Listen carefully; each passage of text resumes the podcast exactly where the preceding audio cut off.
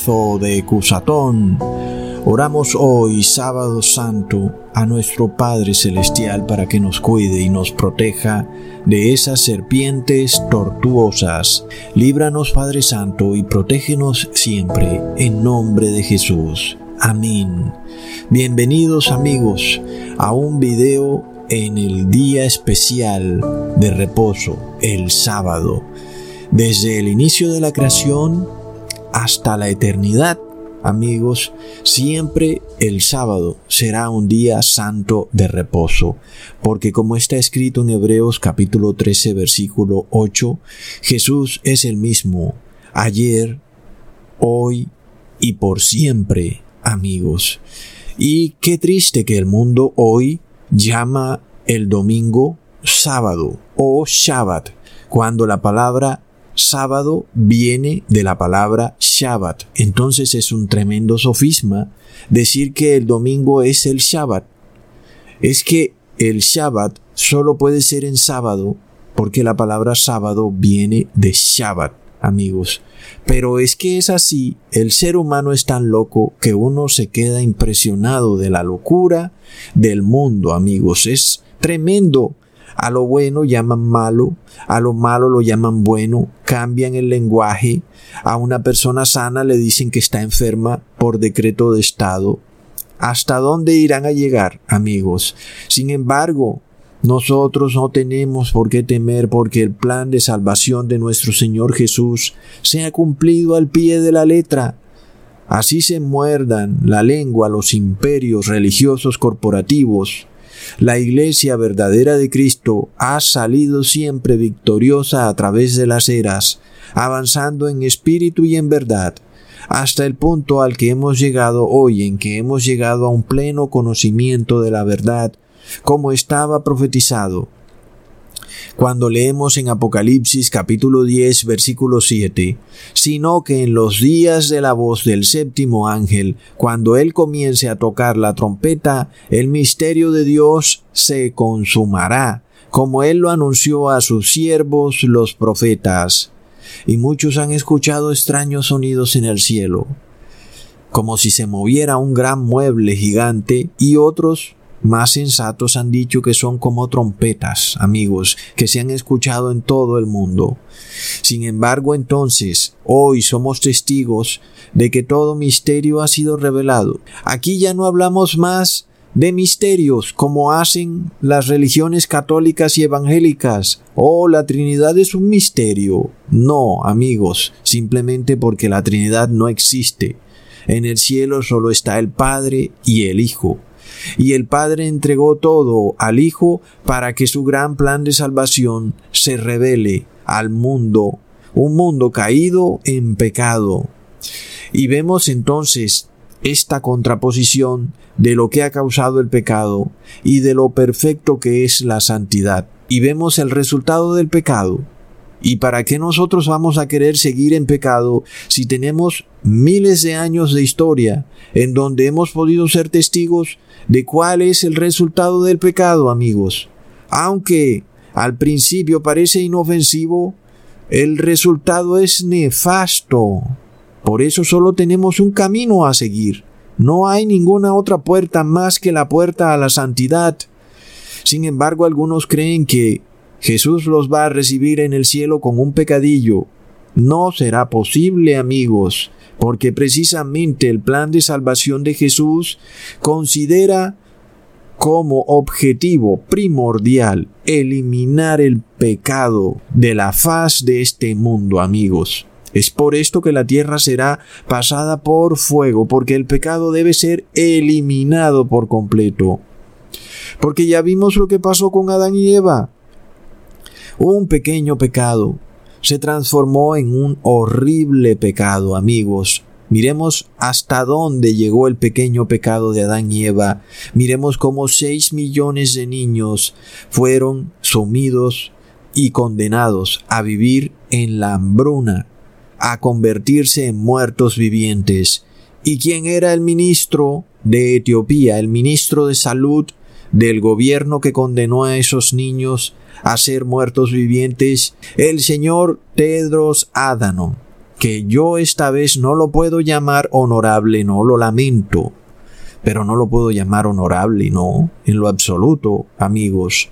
Entonces, ¿estamos siendo testigos de la consecuencia del pecado, amigos? Sin embargo, el mundo no quiere aceptar, dejar y abandonar el pecado. Se rehusan y hoy usan la misma religión cristiana para vivir en pecado, diciendo que Jesús abolió la ley y que ahora estamos bajo la gracia y que tú puedes pecar si haces ciertos ritos y ceremonias y que eh, no importa si te has enfermado, la misma iglesia cristiana te va a salvar con un remedio mágico y vas a poder volver a tu estilo de vida pecador, no te preocupes. Y amigos, ¿hacia dónde va esto? Va a un desastre. Y hoy se nos presenta este reto, el reto de tener que pasar por una de las etapas más oscuras que existirá en la historia de este mundo. Y este es el reto que tenemos, atravesar esta época de oscuridad, este valle de muerte, hasta que finalmente podamos reunirnos victoriosos con nuestro Señor Jesús, para finalmente dejar atrás para siempre este mundo oscuro, nefasto, caído, lleno de pecado. Por esto, amigos, si queremos pasar a través de los sucesos que están por ocurrir en el mundo, sucesos nefastos, donde van a morir muchas personas, donde mucha gente va a sufrir, donde se va a dar hambruna, donde se dará la pobreza. Tenemos que repetirnos en la mente constantemente aquellas promesas que nuestro Señor Jesús nos dejó, porque sabemos que Él no es hombre para mentir, porque amigos, Jesús no es como nuestros gobernantes, que cuando cambian de opinión dicen que fue debido a la evolución, porque el hombre está evolucionando, entonces lo que ellos dicen ayer ya no es lo mismo que dicen hoy, ni será lo mismo que dirán mañana, porque ellos están en constante evolución. Y debido a eso, por supuesto que no hay ninguna evolución, porque su cuerpo siempre es el mismo, pero su mente anda cambiando de opinión a toda hora y dicen que es por la tal evolución, amigos. Gracias a Dios que Jesús nunca cambia.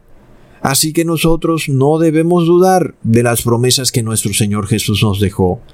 Porque amigos, aunque los jueces usen la misma constitución para pasar decretos totalmente opuestos en diferentes fechas de la historia de una nación, porque la misma historia de Estados Unidos nos prueba cómo sus jueces y magistrados han decretado leyes a su antojo usando la misma constitución que ha regido al mismo país desde el año 1776 a la fecha y hemos visto dos sociedades diametralmente opuestas, una sociedad puritana en los años 1880 y una sociedad totalmente libertina en el año 2021.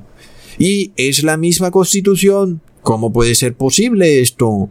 ¿Acaso una misma ley puede dar dos tipos de sociedades? Como está escrito, amigos, que una fuente no puede dar agua dulce y agua amarga. Pero es que, amigos, es el problema con el ser humano. Puede que la ley esté ahí, pero él no se atañe ni a la ley de Dios ni a su propia ley, amigos. Sin embargo, así no sucede con Jesús. Jesús declaró su ley y es la misma por los siglos de los siglos, por toda la eternidad. Es por esto, amigos, que lo que viene para el ser humano es desastroso, porque todo lo hace según su conveniencia libidinosa. Inclusive, los líderes religiosos están sumidos en la lujuria, en la riqueza y el poder, en un afán de conquistar puestos gubernamentales, pero nosotros no estamos despojados de la verdad, porque la palabra de Dios es la verdad. La Biblia es la verdad. Por esto sabemos el destino que le espera a este mundo, porque rechaza la palabra de Dios. Y ¿Qué pasa? Es un mundo que está construido en base a mentiras, por lo cual lo que le sigue a este mundo es el colapso. Y amigos, por supuesto entonces, que cuando tú construyes un edificio en base a mentiras, ese edificio va a colapsar. Asimismo, nuestra sociedad está construida en mentiras. Y una sociedad que está construida de esa forma empieza a derrumbarse. Es lamentable. Por esto, cuando el hombre rebelde empiece a ver cómo su mundo se colapsa, pues, ¿qué vamos a ver, amigos? Vamos a ver cosas que nunca se habían visto en la historia porque vamos a llegar a un punto cúspide en la historia del ser humano en el cual simplemente las mentiras ya no aguantan más. Estamos viendo cómo la fantasía espacial empieza a colapsar. Ya no aguanta más la mentira. Duró por varios años, décadas, pero llega un punto en que la gente se empieza a preguntar, ¿así con que fueron a la luna? Hmm. Y así va la mentira, amigos. Entonces, para tapar una mentira, crean otra mentira. Y para tapar esa otra mentira, crean otra mentira. Y así echan fundamentos de mentira sobre mentira y todo se convierte en un castillo de naipes que en algún momento empieza a derrumbarse y cuando se derrumba entonces colapsa todo, la economía, la salud, la falsa ciencia y amigos, por supuesto que es algo que nadie quisiera ver, porque eso significa que la sociedad empieza a colapsar y entonces habrá sufrimiento. Nosotros tendremos que atravesar la etapa más desastrosa de la historia del ser humano y es ver con nuestros propios ojos cómo todas sus fantasías y mentiras elaboradas para conquistar a las personas y vivir en el poder se derrumban. No solo hablamos de los gobiernos, hablamos de las religiones, las cuales han usurpado el cristianismo para imponerle al ser humano ritos y ceremonias que no salvan a nadie y las personas ya se empiezan a dar cuenta. Un momento como así que yo tengo que tirarme en una piscina con un pastor para estar salvado. ¿Que acaso esa piscina está llena de agua bendita? ¿O es que ese rito me va a salvar mientras el pastor no guarda el cuarto mandamiento? ¿O cree en la Trinidad? ¿Cómo será posible eso? Por supuesto que es todo una mentira. Desafortunadamente hay personas que tercamente se rehúsan a abandonar las mentiras de los imperios religiosos corporativos, aunque tengan un deseo sincero por proclamar la verdad, infortunadamente mientras tengan un poquito de mentira, lo que viene es el colapso, amigos. Pero nosotros tenemos que tener paz y tranquilidad. Por esto, Hoy declaramos el Salmo capítulo 91 versículos 7 al 9. Caerán a tu lado mil y diez mil a tu diestra, mas a ti no llegará. Ciertamente con tus ojos mirarás y verás la recompensa de los impíos, porque has puesto a Jehová, que es mi esperanza, al Altísimo por tu habitación. Amigos, es un salmo rotundo, porque nos está declarando que nosotros vamos a ver con nuestros propios ojos. Vamos a ser testigos de la recompensa que le viene a los impíos. Vamos a dar testimonio, vamos a estar ahí para ver el colapso de lo que va a ocurrir en el mundo por tanta mentira. Mentiras en la salud, mentiras en la religión, mentiras en la ciencia, mentiras en las leyes, ¿Y qué va a pasar, amigos? Todo esto va a confluir y va a reventarse. Ciertamente con tus ojos vas a verlo. Y quiere decir que sí vamos a tener que atravesar esta etapa de la historia mundial en donde van a caer las siete últimas plagas del Apocalipsis y nosotros vamos a verlo con nuestros propios ojos y veremos el resultado tan desastroso que causó el pecado en este mundo. Es decir, nosotros vamos a tener que ser testigos de las consecuencias horripilantes del pecado. Oh, Ecusatón es un pequeño pecadillo. Es nada más un bistec de carne. ¿Cuál es el problema, Ecusatón? Es un pequeño pecado, pero el pecado es como una semilla, la cual, regándola todos los días, se convierte en un árbol horripilante, una enredadera que se apropia de todo, y luego, pues lo que sigue es la muerte, la enfermedad, y entonces si fuera que se murieran solos en paz, pero salen a culpar a otra persona de su enfermedad, y no se miran al espejo para ver cuál es el problema en su vida y qué pecados han cometido para tener esta enfermedad, porque piensan que es el ser humano el que se puede salvar a sí mismo y que si ellos se han enfermado es porque alguien los enfermó. Amigos, esta es una doctrina cristiana, es decir, del falso cristianismo, en donde tú te salvas a ti mismo y si por algún motivo no te puedes salvar a través de ritos y ceremonias, es por culpa de alguien que no obedeció los mismos ritos y ceremonias. Amigos, estamos de vuelta en la Edad Media. Estamos de vuelta en el oscurantismo. Estamos aquí, ya no estamos hablando en los videos del 2017 como algo que iba a ocurrir. No, ahora ya lo estamos viviendo. Los que siguieron mi canal desde hace mucho tiempo recuerdan cómo hablábamos de personas que salían a las calles con antorchas en la noche, en pleno siglo XXI, y decíamos que era una señal del oscurantismo tan horripilante que le venía a la tierra y hoy lo estamos viviendo, estamos en la Edad Media, las personas están siendo perseguidas porque hay una bruja que vuela por los aires que está infectando a las personas y que según los poderosos organismos, esa bruja o ese hechizo es infundido por aquellos que no obedecen. Y es por la culpa de ellos, por no obedecer, que las personas se están enfermando. Estamos en la Edad Media, amigos. El mundo se ha llenado de odio, de engaño y de lujuria, amigos. Pero nosotros no tenemos nada que temer. Por esto hoy recordamos las palabras de Jesús en Mateo capítulo 28 versículo 20, enseñándoles que guarden todas las cosas que os he mandado. He aquí yo estoy con vosotros todos los días hasta el fin del mundo. ¡Wow! Es una tremenda promesa. Jesús está contigo, está a tu lado. En estos momentos está ahí, en tu casa o en donde tú estés, mirándote, porque Él te ama. Y qué bueno saber que Jesús estará contigo hasta que finalmente te reúnas con Él para entrar a la tierra prometida. Pero qué triste que el mundo rechaza esa compañía de Jesús.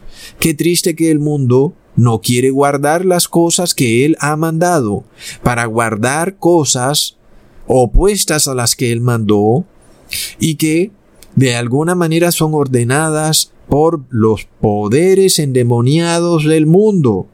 Amigos, pero recordamos lo que dice Romanos capítulo 8 versículo 28, y sabemos que a los que aman a Dios, todas las cosas les ayudan a bien, esto es, a los que conforme a su propósito son llamados. Amigos, todo lo que pase en tu vida es para tu bien, porque tú estás con Dios. Jesús te quiere, y no debes culparle a Dios de nada malo que te haya pasado, porque el Padre y el Hijo son amor absoluto y son bendición pura, son fuente de sabiduría para ti, fuente de verdad. No hay en ellos un solo ápice de maldad.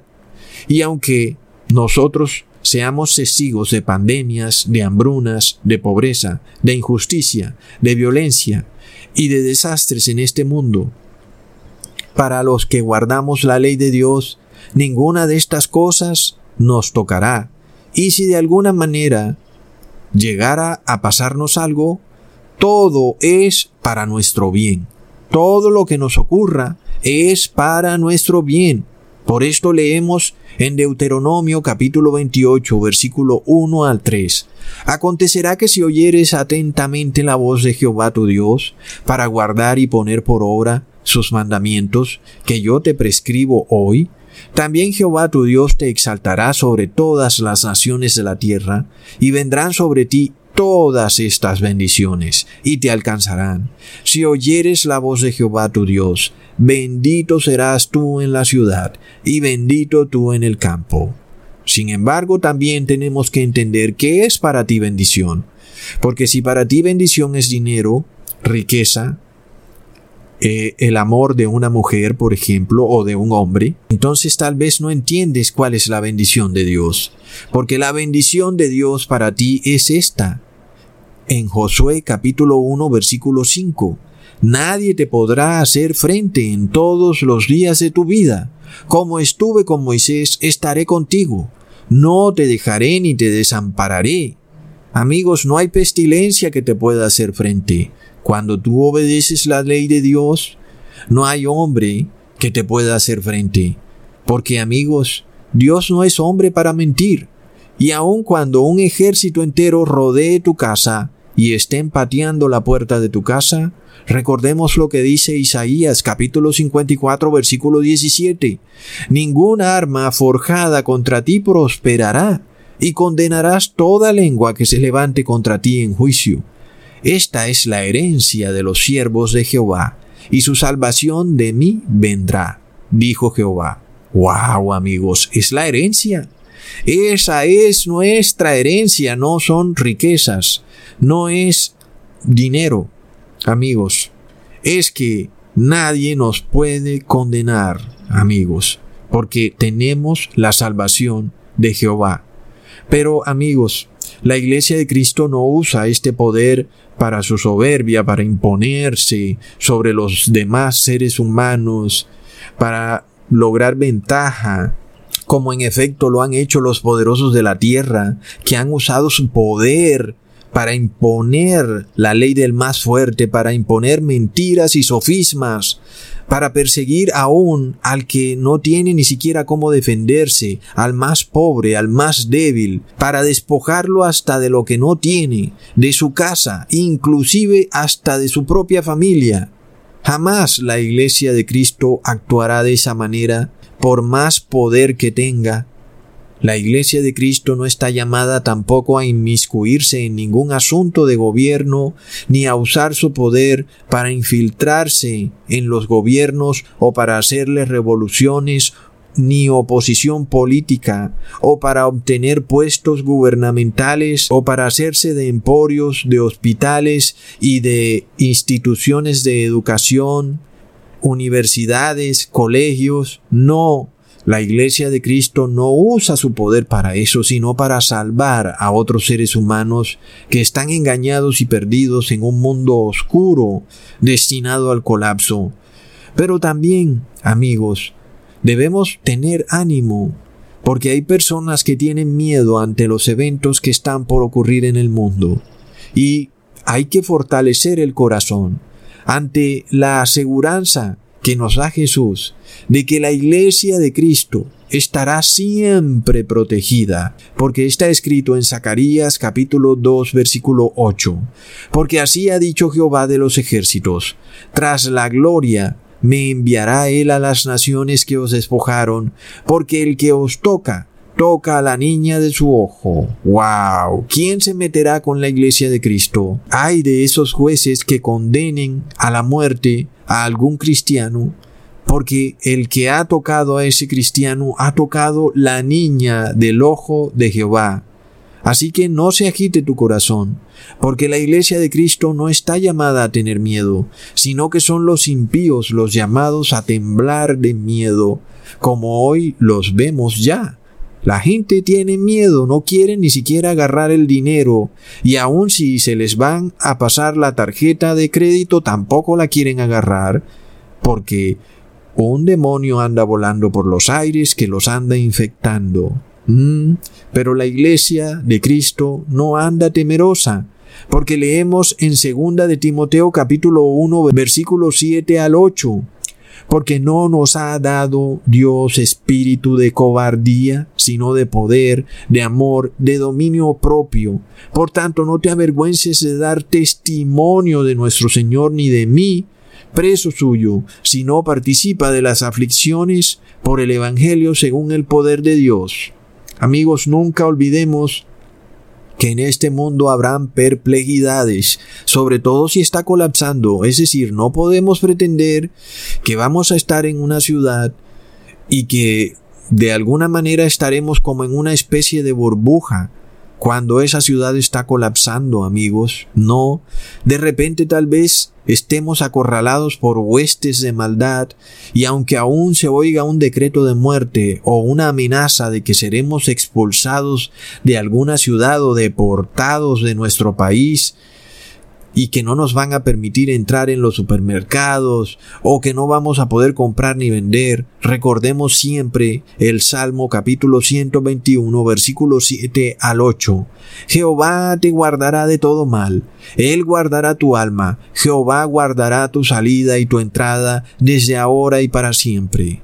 Y los santos de Dios decimos amén, no dudes que aunque tengas aflicción, aunque tengas problemas, aunque te hayas quedado sin empleo o tu negocio pues de alguna manera ya no vende lo que vendía antes, o si tus familiares te han apartado. No dudes ni por un minuto, porque está escrito en Éxodo capítulo 23 versículo 20, He aquí yo envío mi ángel delante de ti, para que te guarde en el camino y te introduzca en el lugar que yo he preparado. Amigos, es que Dios te va a agarrar de la mano, el ángel de Dios, y te va a llevar como un niñito pequeño hasta que te reúnas con el Padre Celestial, amigos, así como el pueblo hebreo fue guiado por ese mismo ángel, manifestado en forma de nube, guiaba a Israel, al Israel antiguo, a la tierra prometida, y así los introdujo en esa tierra. Asimismo, en los últimos días nuestro Señor Jesús nos va a guiar a nuestra casa celestial, a nuestro verdadero hogar, porque en esta tierra somos forasteros y extranjeros, porque es una tierra llena de maldad, de odio, de muerte, de sangre, de llanto y de sufrimiento. Por tanto, nuestra casa celestial es un mundo de paz, de amor y de vida eterna. Es por esto que en estos últimos días tenemos que tener nuestra mente abierta a entender que tal vez el rumbo que nuestro hermano mayor Jesús nos quiere dar es distinto, de seguro, al que nosotros nos hemos trazado porque somos hombres finitos, que no podemos ver más allá de cuatro paredes. Sin embargo, Jesús puede verlo todo porque Él está en todas partes, Él es omnipotente y omnipresente, y si Él nos dice, para allá no, es mejor para acá, y nosotros pensamos que eso es una tragedia, que es algo malo, no podemos pensar de esa forma. Debemos saber que Jesús siempre nos está guiando, pensando siempre que Él busca nuestro bien para que no nos falte nada, porque está escrito en Filipenses capítulo 4 versículo 6 al 7, por nada estéis afanosos, si no sean conocidas vuestras peticiones delante de Dios en toda oración y ruego, con acción de gracias, y la paz de Dios, que sobrepasa todo entendimiento, guardará vuestros corazones y vuestro pensamiento en Cristo Jesús. Así que si tienes miedo, tienes ansiedad, porque en tu ciudad está ocurriendo algo, en tu país, por lo que viene para el mundo, la palabra nos dice, por nada estéis afanosos, más bien órale al Padre Celestial y pon en conocimiento de Él todas tus peticiones, para que la paz de Dios te cubra porque está escrito en el Salmo capítulo 46, versículo 10, Estad quietos y conoced que yo soy Dios, seré exaltado entre las naciones, enaltecido seré en la tierra. Estate quieto, estate tranquilo, quédate reposado y espera en el Señor. Conoce que Él es Dios y Él siempre será exaltado. Sé diligente, pero recuerda en Proverbios capítulo 21, versículo 30 al 31, no hay sabiduría, ni inteligencia, ni consejo contra Jehová. El caballo se alista para el día de la batalla, pero Jehová es el que da la victoria. Entonces justo en estos días vemos que nuestros gobernantes están ensillando el caballo blanco entre comillas y en sus camisas cuando van a recibir el bautismo negro ponen su caballo blanco de victoria. Amigos, los jueces y magistrados están listos para combatir. Ellos mismos han dicho de sus propias bocas que están en una guerra. ¿Y contra quién es esa guerra? Es contra la palabra de Dios. Y sin embargo está escrito, no hay sabiduría ni inteligencia contra Jehová, porque Jehová es la palabra. Así que amigos, lamentablemente, el camino que está tomando el mundo es ir en contra de la palabra de Dios, lo que significa que van a la derrota, imponiendo un orden global para que todo el mundo reciba un medicamento que es contrario a la palabra de Dios, lo que quiere decir que lo que viene es derrota, amigos. ¡Wow! La Biblia nos declara que habrá en esta tierra un grupo de personas que van a dar testimonio viviente de la palabra de Dios. Así que no digas estoy solo en esto porque no es así. Va a haber un grupo, amigos, que sí va a dar testimonio de la palabra de Dios. Son 144 mil personas. Que llueva, truene o relampaguee, hayan terremotos, así se abra la tierra por la mitad, así mueran diez mil a la izquierda y cien mil a la derecha, ellos van a dar testimonio de la palabra de Dios. ¿Y qué pasa? El que tenga la palabra de Dios tiene la victoria. Por esto decimos, pon todos tus planes en manos de Jehová, porque de Él es la victoria. ¿Y quiénes van a tener la victoria, amigos? Los que tengan la palabra en sus corazones. Por esto leemos en Deuteronomio capítulo 30 versículo 11 al 14, porque este mandamiento que yo te ordeno hoy no es demasiado difícil para ti ni está lejos, no está en el cielo para que digas, ¿quién subirá por nosotros al cielo y nos los traerá y nos lo hará oír para que lo cumplamos? Ni está al otro lado del mar para que digas, ¿quién pasará por nosotros al mar para que nos lo traiga y nos lo haga oír? a fin de que lo cumplamos, porque muy cerca de ti está palabra, en tu boca y en tu corazón, para que la cumplas. Amigos, si la palabra es invencible y nadie puede derrotarla, ¿Qué ocurre cuando esa palabra está en tu boca y en tu corazón? Mm, por deducción lógica tú serás invencible y nadie te podrá derrotar. Entonces, no andes afanado con miedos ni ansiedad por lo que ha de sobrevenir al mundo, ni las plagas que le vengan al mundo. Amigos, porque está escrito en Mateo capítulo 6 versículo 27 al 29.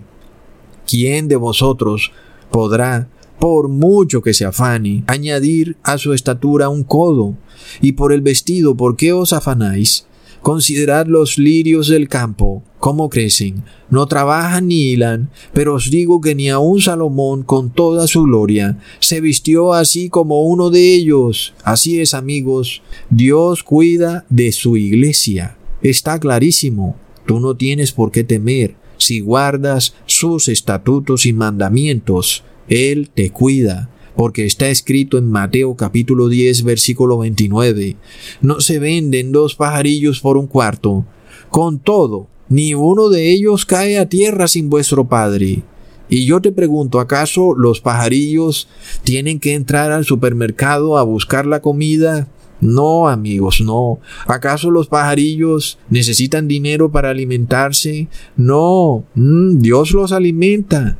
Dios les da la vida, les da la fuerza. Los pajarillos todos los días tienen alimentos y no necesitan de ninguna entidad gubernamental, ni necesitan una tarjeta de alimentación, ni necesitan un ingreso básico universal, ni necesitan poder entrar a un supermercado. No necesitan nada, porque Dios Padre cuida de ellos, amigos. Así que recordamos siempre que un pajarito no es algo fuerte o muy valiente o muy rápido, por lo que recordamos en Romanos capítulo 9 versículo 16, así que no depende del que quiere ni del que corre, sino de Dios que tiene misericordia. Entonces son los leones los que pueden conseguir la comida, como las élites que ellos se creen tigres y que ellos están por encima de las ovejas porque son los más fuertes. Mm,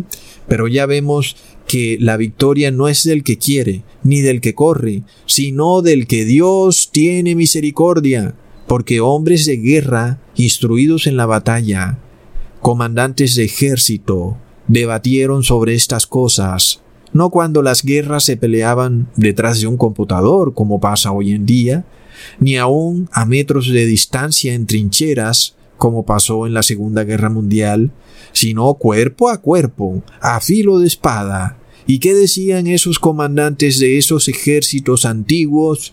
En segunda de Crónica capítulo 20 versículo 15, Oíd Judá, y vosotros moradores de Jerusalén, y tú, rey Josafat, Jehová dice así, no temáis ni os amedrentéis delante de esta multitud tan grande, porque no es vuestra guerra, sino de Dios. Así que amigos, el mundo anda diciendo de su propia boca que están en una guerra, pues no es nuestra guerra.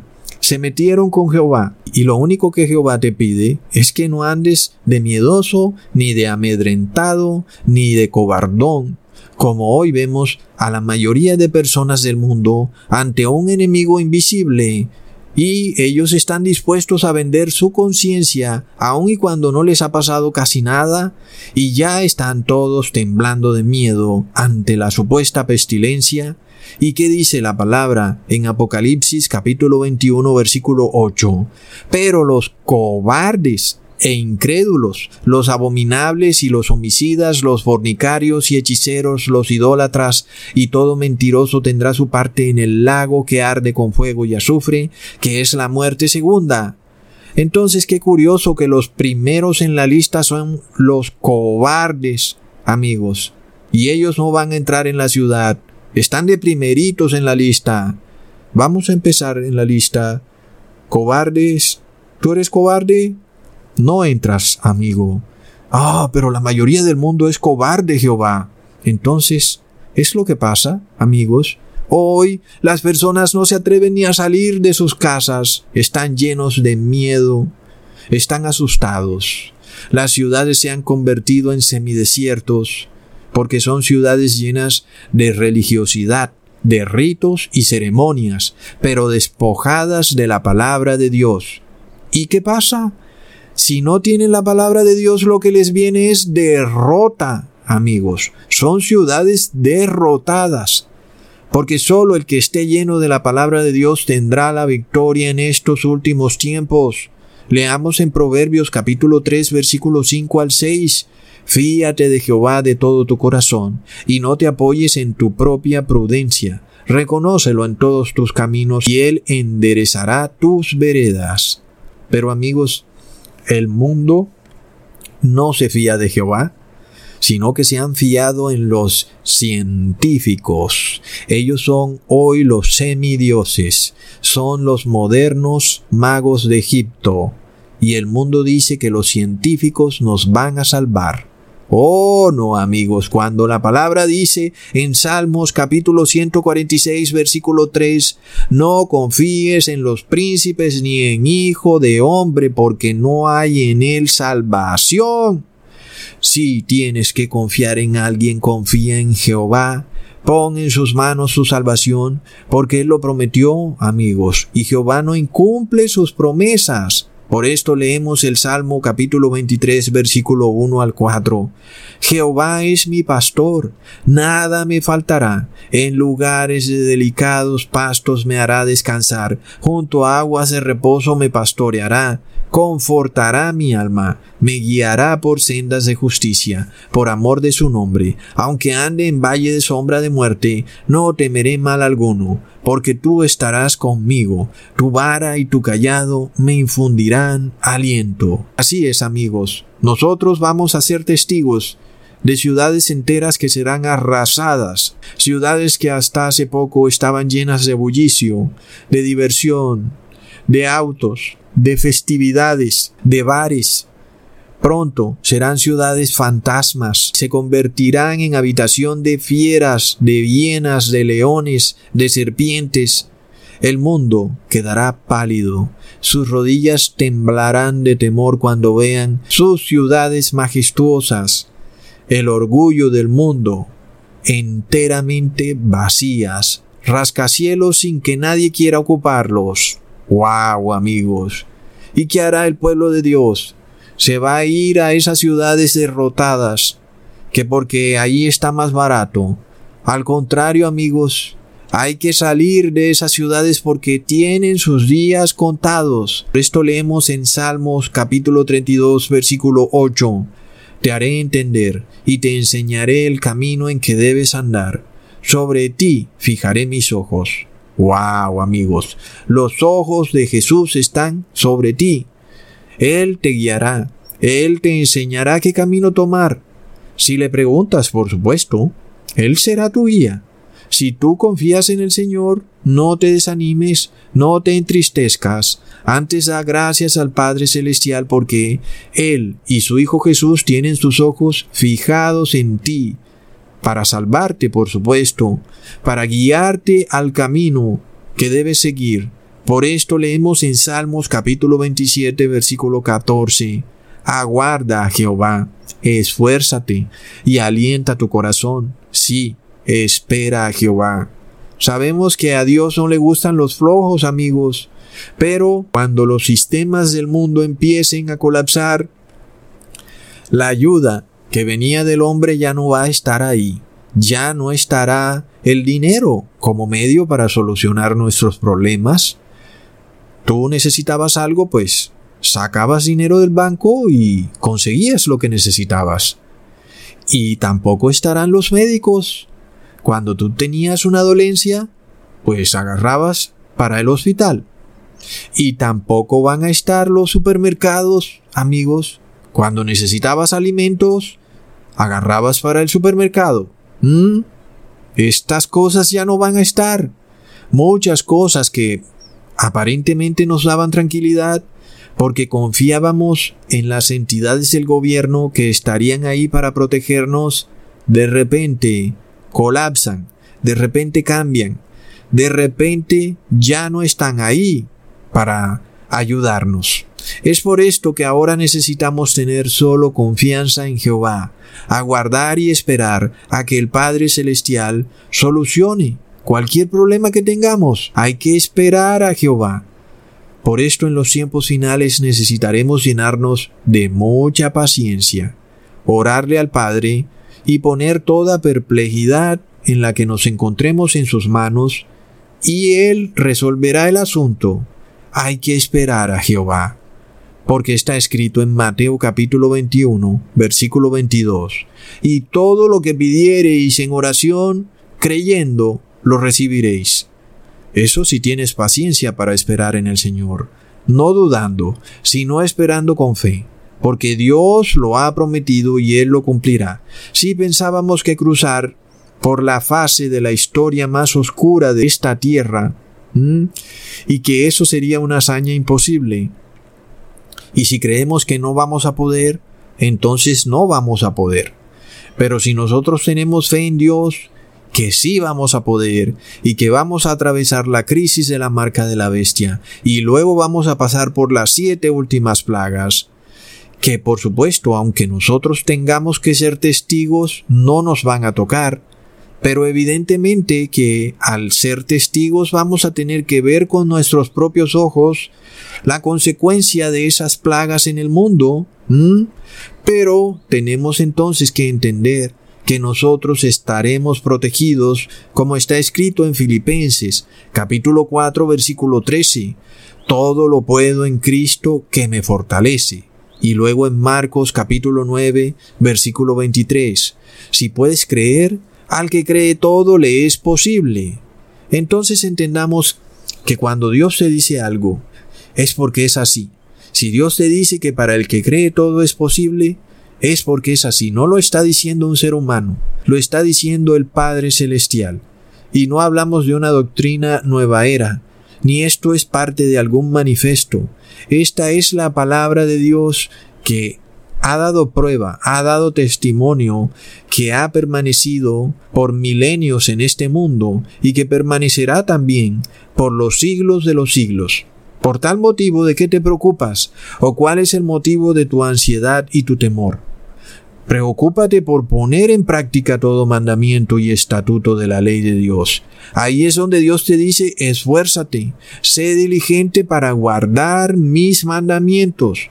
Pero con todo y eso, amigos, es la fe la que finalmente logra la victoria, porque está escrito en Mateo capítulo 17 versículo 20, por vuestra poca fe, porque de cierto os digo, que si tuvieras fe como un grano de mostaza, diréis a este monte, pásate de aquí para allá, y se pasará, y nada os será imposible.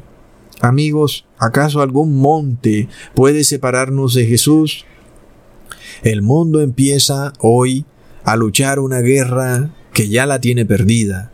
Y si tú quieres ir a ser parte del bando perdedor, pues bueno, es tu decisión.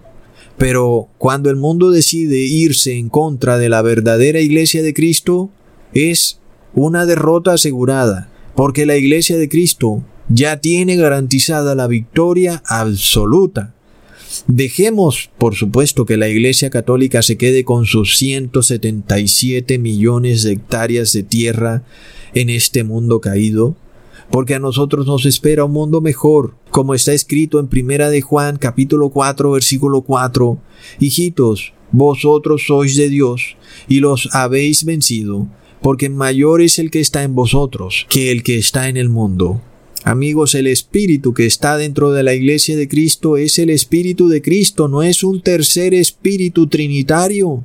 Es el mismo que ya venció al mundo en el monte del Calvario, y ese es el espíritu que yo quiero dentro de mí.